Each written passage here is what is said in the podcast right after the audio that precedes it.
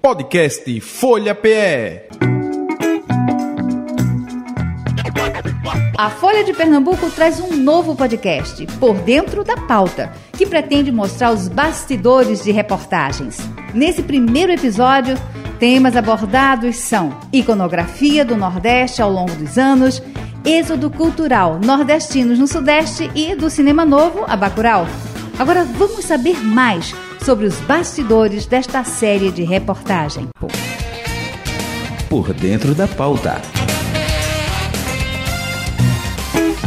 Pois é, gente, eu estou aqui no estúdio com três jornalistas, repórteres da Folha de Pernambuco. Nós estamos aqui para bater um papo agora com Juliano Muta, Leonardo Villanova, Daniel Medeiros. Boa tarde, Daniel. Boa tarde, Patrícia. Boa tarde, Leonardo. Boa tarde, Patrícia.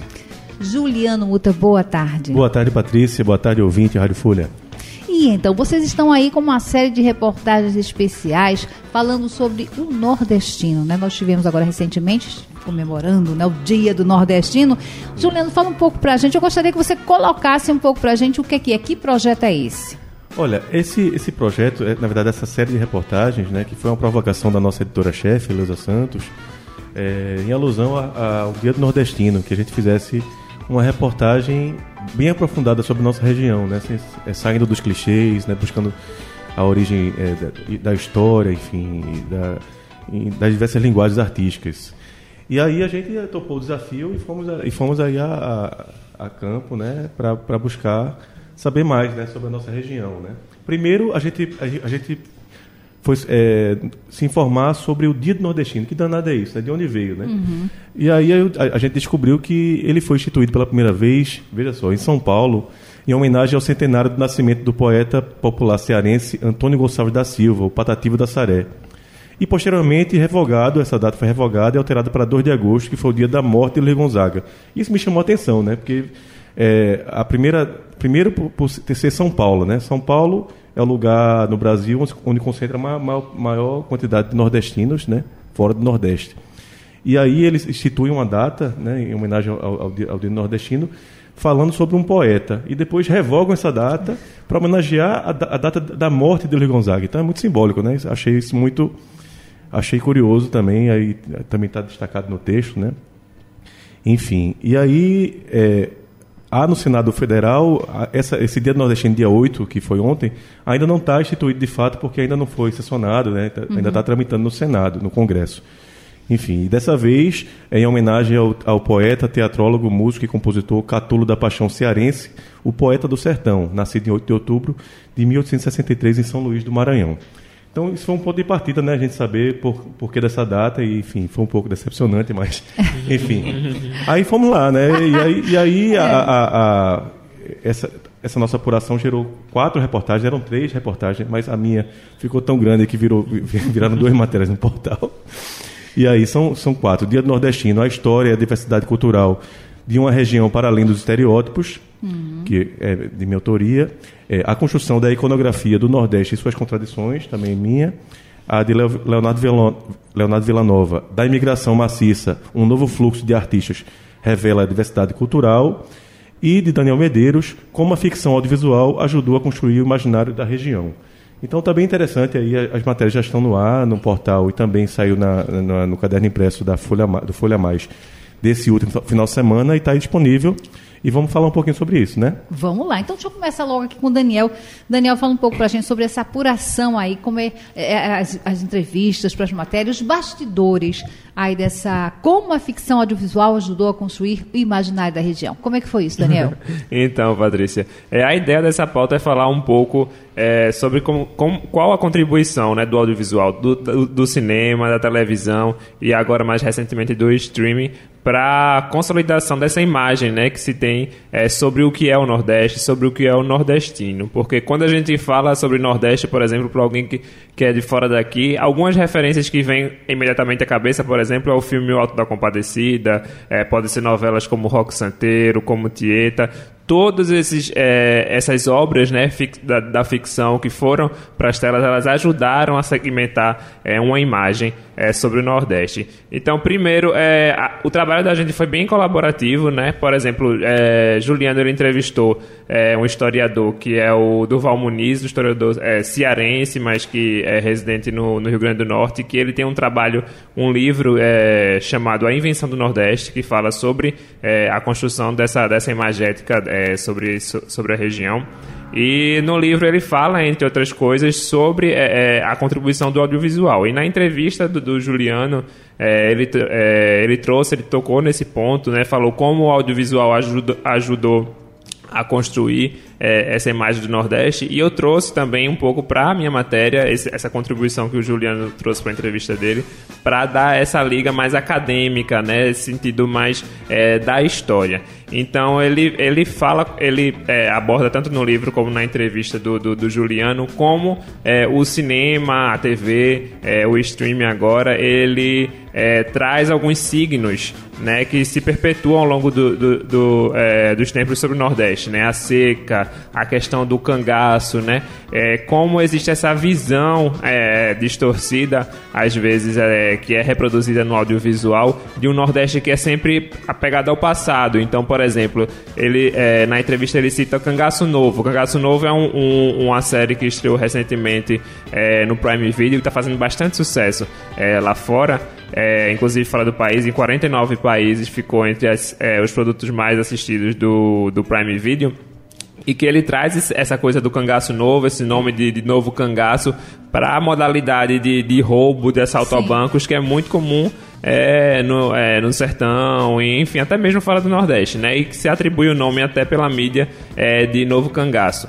Então ele fala como essa modalidade nova, né? É um, algo tão recente de, de, de, roubo, de um banditismo é, muito recente, você chama de é, novo cangaço, né? Quando você fala sobre é, novas forças políticas que atuam, você remete à figura do colonialismo. Então, como sempre a gente remete coisas do passado, como se o Nordeste estivesse sempre atrelado a esse passado. Então a gente fala, a gente traz essa problemática, né, que existe, é, mesmo em produções é, mais recentes, e também a gente fala sobre como é, tem se reinventado essa imagem do Nordeste através do audiovisual, principalmente através de produções independentes e de novos é, roteiristas, diretores que estão aí tentando né, mudar um pouco e trazer visões mais plurais, porque na verdade não é o único Nordeste, né? são vários Nordestes que, que existem nesses nove estados né, que, que trazem uma Exato. diversidade cultural, social riquíssima. Então aí, por exemplo, a gente trouxe entrevista com Pedro Fiuza, que é um produtor, é, diretor é,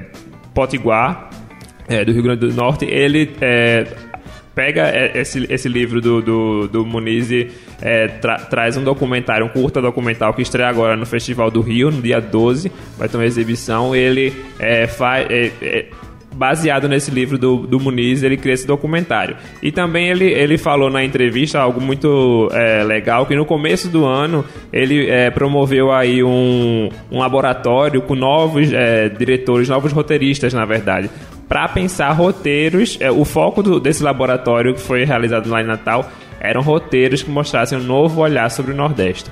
E ele falou com a surpresa de como ele recebeu muitas inscrições, assim, mais de 127 inscrições, 125 inscrições ele recebeu.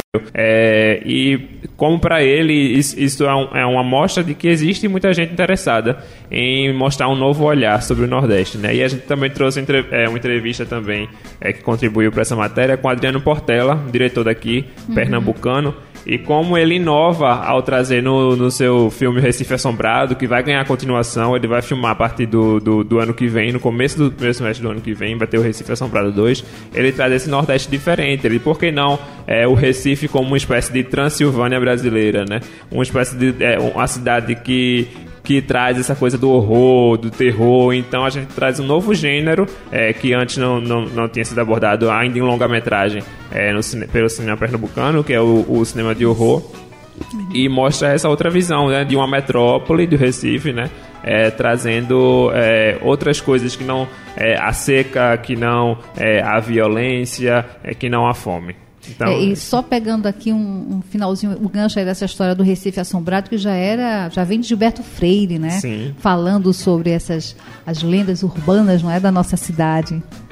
É isso. Leonardo Villanova, e você, o que é que você fala um pouco pra gente agora sobre ah, os bastidores aí do, da tua pesquisa?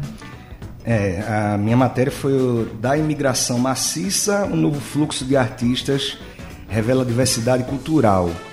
É, eu procurei falar sobre um- um- uma algo que acontece já há décadas, desde que o Brasil é o Brasil, o Nordeste é o Nordeste, a coisa do êxodo, né, do- dos nordestinos para o Sudeste. Só que focando na área artística, mais especificamente música.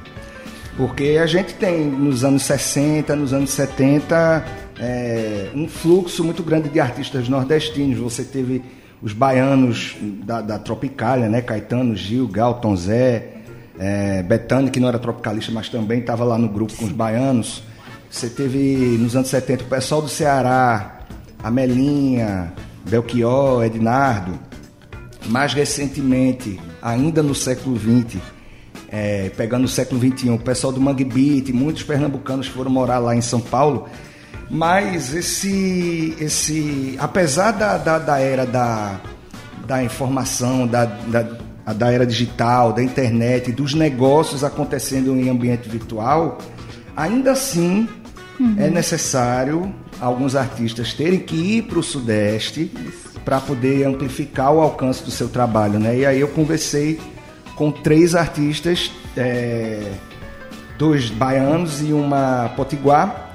Giovanni Cidreira, baiano de Salvador, Josiara, que é baiana de Juazeiro, e Juliana Linhares, que é do Rio Grande do Norte, né, de Natal. São três artistas jovens, nordestinos, e os três migraram na década passada, né, nos anos de 2010, para São Paulo. Josiara e Giovanni moram em São Paulo e Juliana Linhares mora no Rio de Janeiro. Então eu fui, procurei conversar com eles para saber o que é que os levou para lá, né? O que é que fez com que eles partissem dos seus lugares para ir para uma outra cidade que não conheciam, uma cidade gigante e tal. E, e também entender como é que foi para eles essa vivência, né? O que é que eles observaram de diferença e como é que se dava a potencialidade do trabalho deles na terra deles e o que é que mudou quando eles partiram pro, pro Sudeste. E aí tem coisas bem particulares assim na história de cada um. Giovanni saiu de Salvador, ele é da periferia de Salvador, de, de, de um bairro chamado Valéria, na periferia de Salvador. Saiu de lá e foi para São Paulo é, porque ele tinha sido aprovado no, no, num edital da Natura Musical para gravar um disco. Chegou lá, ele ia passar, ia passar uns dias, divu- é, enfim, ia fazer uma apresentação de, de- de divulgação desse, desse disco que ia ser gravado e acabou que ele foi começou a desbravar e começou a conhecer as pessoas que, enfim, gente da música, gente de selo, gente de, de- de gravadora e foi começando a fazer esse esse network dele para conseguir se viabilizar lá. Ele tinha ido em 2015, depois foi em 2016 novamente, aí ele conseguiu se fixar lá em 2017, segundo ele, depois de dormir em Nossa. vários sofás de várias casas de, de amigos e tal. Aí em 2017 ele conseguiu se estabelecer lá em São Paulo e está até hoje. Se bem que atualmente ele disse que fica mais num. Ele vai para São Paulo, passa uma temporada de São Paulo, depois vai para Salvador, passa uma temporada de Salvador. Ele disse que já entendeu muito bem que São Paulo para ele é um lugar de trabalho, de fazer dinheiro, porque lá é onde está o dinheiro, lá onde estão As coisas acontecem, as né? coisas acontecem, a, a engrenagem tá, tá, o centro da engrenagem está ali funcionando. E aí ele tem essa consciência, sabe? Mas ele diz que sempre que ele pode, quando ele é, tem a por- oportunidade de voltar para Salvador, de ir para a praia, de ir para o rio, de ir para a natureza, ele vai. É, Josiara, também muito jovem, é uma, ela é de Juazeiro, uma grande violonista. É, ela disse que tinha ido para São Paulo passar uma semana. Tinha ido com a ex-namorada para um congresso. E aí chegou lá, ela já tinha, ela já tocava profissionalmente desde os 15 anos. E aí começou a também procurar saber, ó, quem é que é músico, quem é que faz isso, quem é que faz aquilo. Ia passar uma semana, acabou ficando dois meses. E depois voltou para Salva Salvador, que a família dela já estava em Salvador, voltou para Salvador só para pegar as coisas dela e ir para São Paulo. E também está aí até hoje, já está com três discos gravados. Olha aí. É. E também diz que quando ela, todo fim de ano, período do verão, ela vai para Salvador, para casa da família dela, para respirar, né? Para recarregar as energias, porque também ela tem a consciência de que São Paulo é um lugar de trabalhar, né? Olha aí. E aí, e Juliana Linhares, que é potiguar, né, do, do, do Rio Grande do Norte, de Natal, que mora no Rio de Janeiro. A ida de Juliana foi um pouco mais cedo, assim, porque ela já fazia teatro e ela foi estudar teatro no Rio de Janeiro, na Unirio. E foi muito jovem, ela parece que ela estava com 22 anos, algo, algo do tipo assim. Ela tá lá desde 2012. E aí, lá ela conheceu no curso de teatro dois amigos eh, que fizeram com ela a banda Pietá, o grupo Pietá, que foi por onde ela começou. Em 2021 ela lançou, se lançou em carreira solo, inclusive lançando um disco chamado Nordeste Ficção. E a música que dá título ao disco Nordeste Ficção, ela fala justamente sobre essa coisa de ser alguém de outro lugar, um nordestino, dentro de um, de um ambiente em que a imagem que se tem dos nordestinos ainda é muito estereotipada, ainda é muito estigmatizada, como é o povo que fala, que tem Sim. determinado sotaque e que come só aquele tipo de comida, que dança forró e que tem, enfim, aquelas práticas culturais diferentes e exóticas diferentes de, do, do- de todo o Brasil. A, a música fala disso. E a gente também é, entrevistou a produtora Melina Rickson, né, que já está é produtora pernambucana, há muitos anos aí trabalhou no Abril pro Rock, hoje produz o Porto Musical. E ela que também acompanha há mais ou menos 30 anos aí o movimento artístico, cultural, musical, pelo menos daqui de Pernambuco e, e em contato com o Brasil todo, ela, ela realmente confirma que é um, uma, uma tendência que, que se, se firmou mesmo assim, que ainda hoje, mesmo depois de tantos anos, ainda é necessário que alguns artistas tenham que realmente ir para o Sudeste Maravilha para poder amplificar seu trabalho, se fazer conhecido e também quebrar esses estereótipos, porque se você for ouvir o som de Giovanni Cidreira, o som de Josiara e o som de Juliana Pinhares, eles quebram totalmente esse paradigma do Nordeste encaixotadozinho, do forró e tal, eles fazem Ah, outros sons. triângulo, é, é, né? eles fazem outros sons conectados também com a Ah. contemporaneidade. Apesar de Melina morar no- em Recife. E Melina, produtora, ainda mora em Recife, mas, enfim, consegue ter um trabalho. Ela trabalha com gente de Pernambuco, trabalha com gente do Sudeste, agencia esse pessoal, mas continua morando aqui. Muito bom. E Juliano Muta agora fala um pouco Então, pra gente. é, como, como o Daniel citou, eu é, entrevistei o professor Duval Muniz, que é uma, um grande nome, assim, né, do, do- do- enfim, do, do- de historiadores sobre o Nordeste, né, enfim. E a, a entrevista foi tão boa que aí acabei tendo que ceder os personagens para as outras matérias, né. É, tipo, Melina fui eu que entrevistei, e aí não, não coube na minha matéria e, eu- e tinha mais a ver com É, a matéria Leonardo de Léo. aí- Como Nossa. tinha, É. né, o É. assunto tinha, tinha que mais ela a ver, falou, era mais pertinente, com- né? Com o Léo. E aí foi difícil falar com, com o professor Duval, porque ele é, ele é um cara muito requisitado, né? Viaja muito, enfim. E aí eu consegui falar no último dia, no dia de entregar a matéria, eu consegui Nossa. falar com ele de manhã cedo, entrevistei. Foi- mas assim, eu fiz questão de, de, de- de falar com ele, porque é um- realmente um, um, um cara que, que pensa o Nordeste de uma forma muito, muito, muito complexa e muito legal, né? E aí ele, ele, ele me falou, por exemplo, sobre a emergência do Nordeste. Né? Quando é que surgiu esse conceito do Nordeste?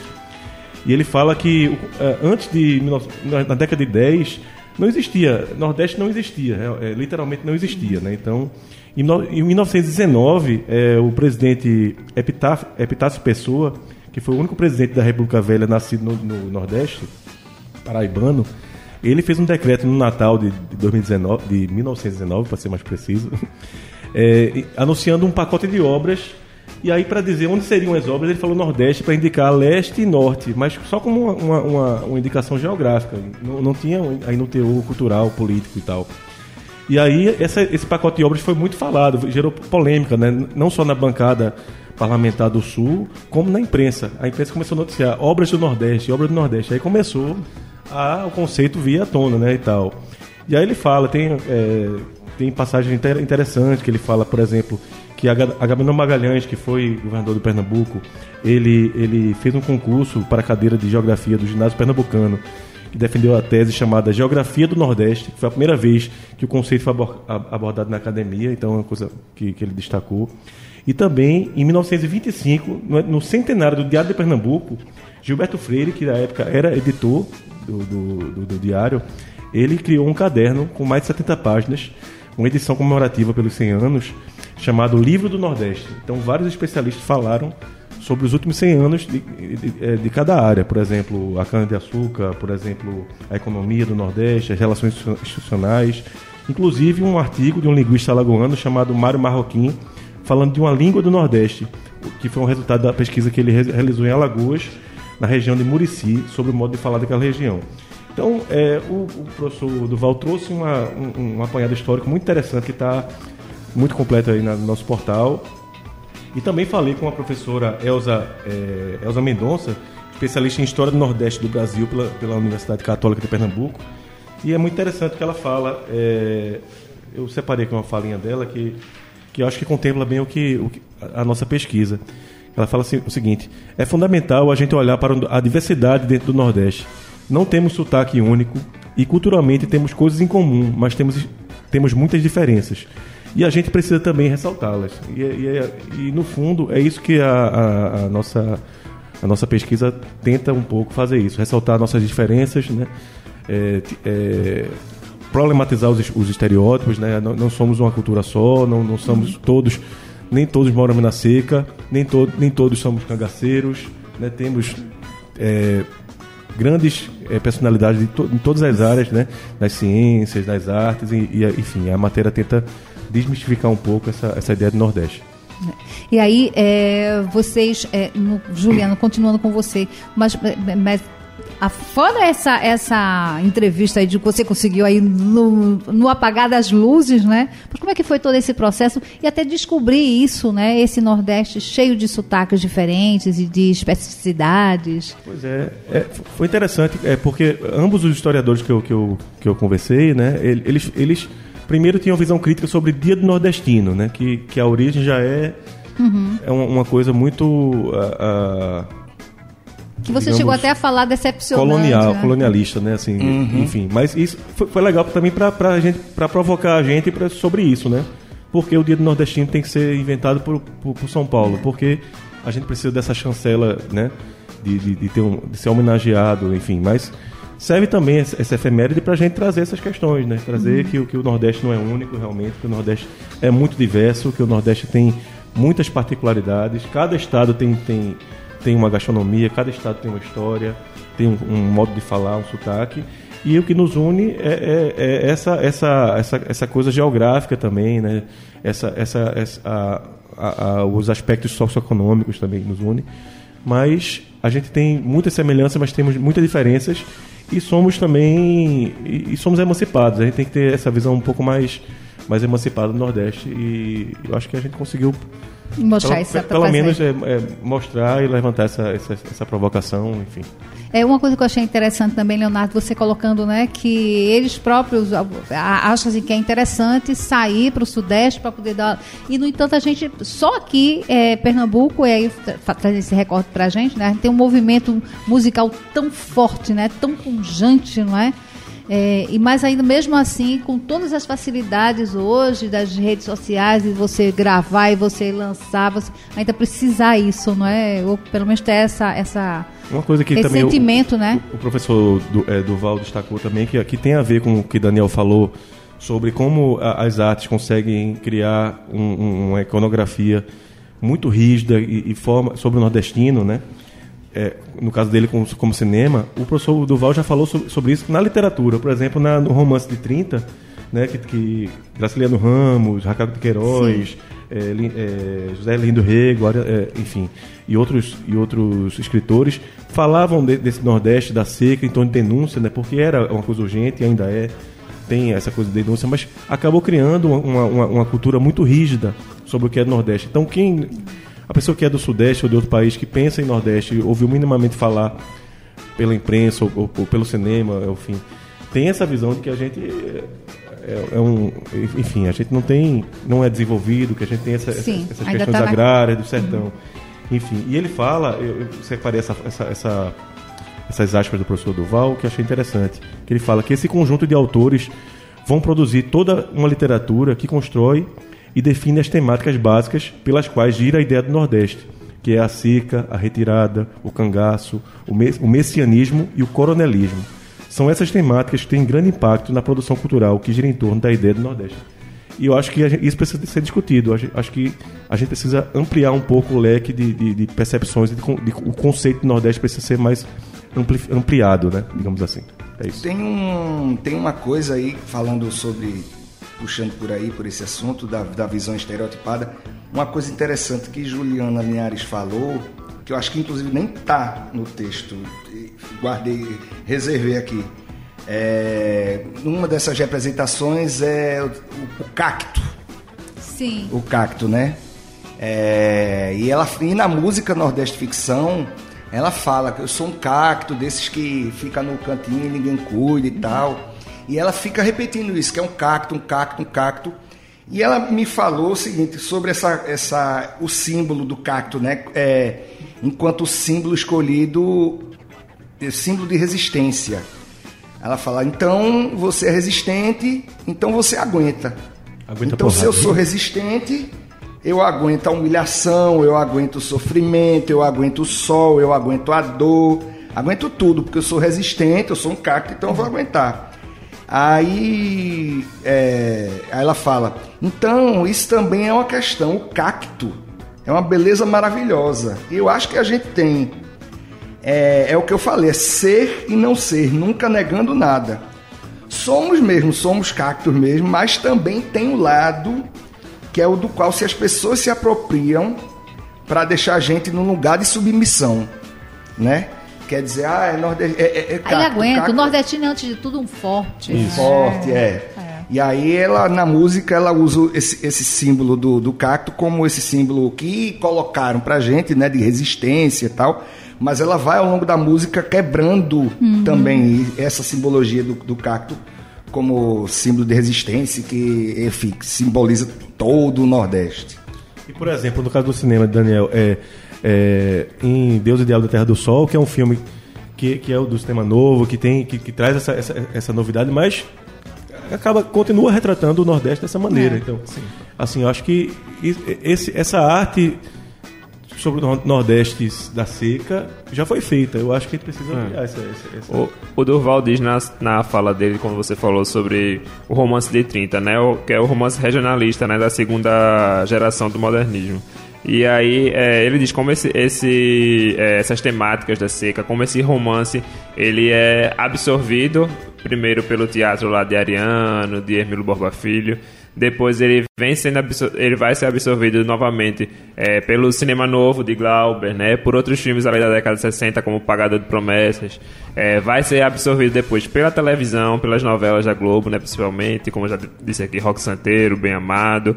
Aí vem, continua sendo absorvido pelo cinema, que é feito é, no século XXI, e agora mais recentemente pelo streaming. Então acaba que essa, é, esses mesmos signos eles vão voltando, né? Eles vão é, vindo à tona novamente, eles não deixam é, de existir, mesmo em produções que tentam de alguma forma mostrar o Nordeste um pouco diferente. Porque, veja, é, num Cangaço Novo, que é a série que eu, que eu citei, eles tentam mostrar ali uma estética moderna. Tem internet naquele sertão, tem é, pancadão né, de, de, de, de, de, Ah. de carro de som, tem moto, enfim.